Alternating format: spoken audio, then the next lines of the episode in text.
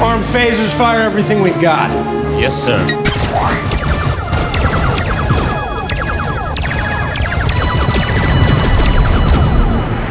Olá, aqui é o Zona Neutra Blast, disparos de cultura pop direto no seu celular.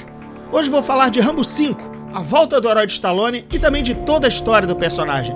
Então ponha toda a potência nos escudos e venha comigo.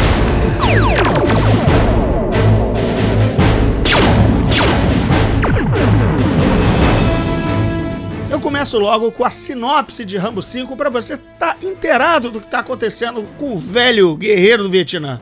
Agora ele é um rancheiro aposentado que vai enfrentar um cartel mexicano que está escravizando prostitutas ali na região da fronteira México com os Estados Unidos e justamente faz a besteira de pegar a sobrinha do Rambo para explorá-la em um de seus bordéis. Claro que o Rambo atravessa a fronteira, caga e anda para o muro do Trump e, enfim, vai lá cuidar do caso para ver se resgata ou não a sobrinha. Olha, é preciso juntar dois mais dois para ver que essa é uma trama reminiscente das, dos filmes recentes do Liam Neeson, né? Da série Taken, né? O Busca Implacável. É uma coisa totalmente inadequada ao personagem. Imagine o 007, né? Ou Indiana Jones na, na mesma história. Também, sei lá, sequestram a sobrinha do alfaiate do 007, ou então também capturam uma aluna do professor Jones que larga a universidade, pega o chicote e vai resgatar a sobrinha. É, são coisas que não encaixam com a mitologia dos personagens. Né? Rambo sempre vive uma situação de guerra. O 007 sempre envolve alguma espionagem, o mundo em perigo. E o Indiana Jones está sempre atrás de alguma descoberta arqueológica que na verdade pode mudar o, o destino do mundo. Essa trama foi aprovada inicialmente em 2009, quando logo depois que o Stallone encontrou sucesso com o Rock Balboa de 2006, ele viu que dava para requentar os personagens antigos que, enfim, se tornaram clássicos nos anos 80 e o catapultaram a grande astro.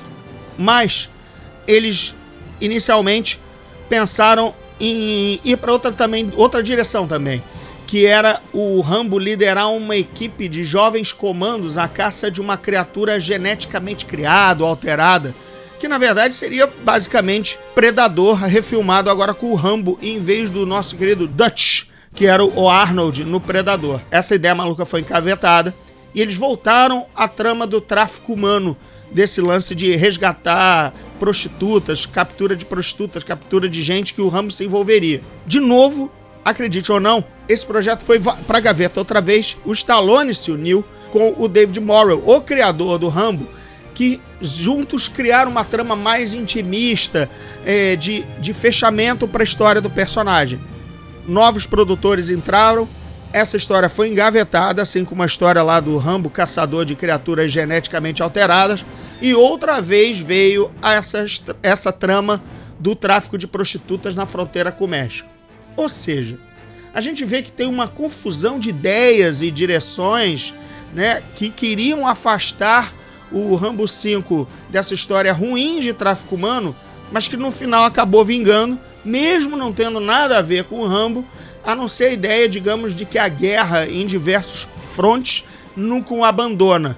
No caso, né, o Rambo 5 agora mostra ele em guerra com o cartel mexicano, enfrentando o cartel mexicano, tendo lá seus delírios de que, a, que, o, que o Vietnã nunca o abandona, mas não é uma coisa que calha, né? Que caia bem, que, que amarre com o personagem. A trilha sonora é um lixo feita pelo Brian Tyler, que é o mesmo também do, do, do Rambo de 2008, que abandona o tema do herói, faz uma coleção de batuques modernos de trilha de ação genérica, totalmente sem personalidade e raramente alude ao tema, ao tema original do herói. Já tinha acontecido, como eu disse, em 2008. Novamente se nega a usar a marcha heróica composta pelo Jerry Goldsmith. É, é o mesmo que vê, e eu vou usar de novo o, o, o exemplo do 007 ou do Indiana Jones. É, Vê-los realizar uma cena heróica sem seus temas tão conhecidos batam no ouvido. Isso cria um distanciamento emocional ainda maior.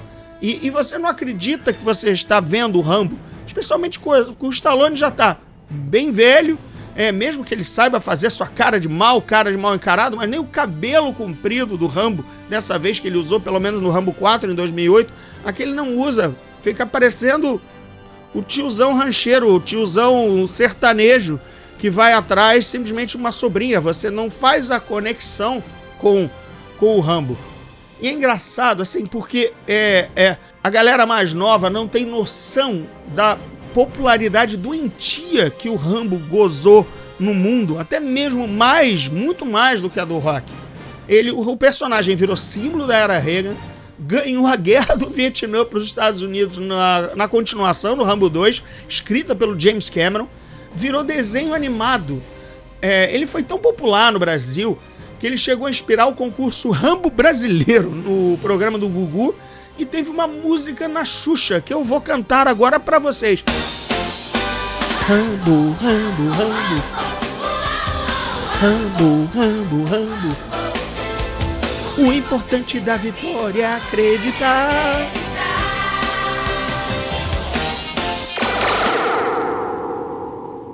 Pois é, vocês já viram que a carreira de cantor não foi adiante por vários motivos. Nem também a do Rambo como desenho animado, que durou só uma temporada. Mas, ainda assim, olha, as coisas chegaram num nível no Brasil que houve até uma disputa bizarra entre a Globo e o SBT, que exibiram, respectivamente, Rambo 2, A Missão, e Rambo Programado para Matar, no mesmo dia. O SBT ficou colocando desenho animado para esperar a Globo terminar a novela, que também nunca terminava porque eles estavam disputando qual era o momento que um filme começava para atrapalhar a audiência do outro. Sério, coisas que você hoje em dia não, não imagina. Mas era exatamente o tamanho da popularidade do Rambo no Brasil que era um reflexo do mundo. E hoje você vê o personagem é, num filme que não faz jus a ele, não toca o tema do herói, diz pouco a, a, a que veio, uma trama requentada do, do, como eu te falei, dos da série do Liam Neeson. Olha, podia ter ido por tantas vertentes. Eu tenho pena que esse projeto com o David Morrow, o criador do personagem, é, tenha sido abandonado. A gente não sabe para onde ia, mas certamente tem grandes chances de ser melhor do que o Rambo 5. Vou encerrar aqui um pouco triste porque eu vejo é, a decadência de um, de, um, de um herói que eu tanto curti. Mas vamos repassar numa nota mais de humor como foi a, pelo menos a trilogia original. Rambo, programado para matar, ele era um drama de guerra. O segundo já era uma aventura de guerra, porque tudo parecia grandiloquente e fantasioso demais, impossível, né? Rambo sem camisa vence a guerra do Vietnã com um arco e flecha explosivo, certo? Então, por aí já vemos o exagero. E finalmente, a gente chega no Rambo 3, que é aí sim uma comédia de guerra, porque os diálogos são só bordões, praticamente humorísticos. É, tem uma cena copiada de Arizona Nunca Mais, quando o Rambo enfrenta o gigante russo lá com uma granada presa ao colete. E ainda temos o Rambo bizarramente treinando os comandos do Osama Bin Laden. Porque se você vê a trama do Rambo 3, ele usa o Jarredin lá, os guerreiros é, do Afeganistão, todos lutando contra a União Soviética, contra o domínio russo, e treinados pela CIA. E daqui a pouco chega o super comando americano e coloca eles para vencer e mostrando como se vence uma guerra e imediatamente ele tá ali treinando o personagem que o recebe lá no meio da tribo, no meio das cavernas. Aquele é o Osama, gente. Treinado pela CIA, que depois, enfim, deu no que deu. Bem, pessoal, hoje eu fico por aqui. Se você é fã do Zona Neutra, não deixe de conferir a loja virtual com a camiseta do podcast em www.montink.com.br barra loja barra gordirro. Montink é M-O-N-T-I-N-K certo? Para adquirir a sua. O link vai estar no post do Anchor e também me sigam no arroba Gordirro no Twitter e no Instagram. Por favor, avaliem o podcast com muitas estrelinhas lá no Apple Podcast, que ajuda bastante, e divulgue o Zona Neutra para os amigos. Em breve, eu vou começar uma campanha de financiamento no PicPay para aumentar a regularidade e a qualidade do Zona Neutra. Fiquem ligados!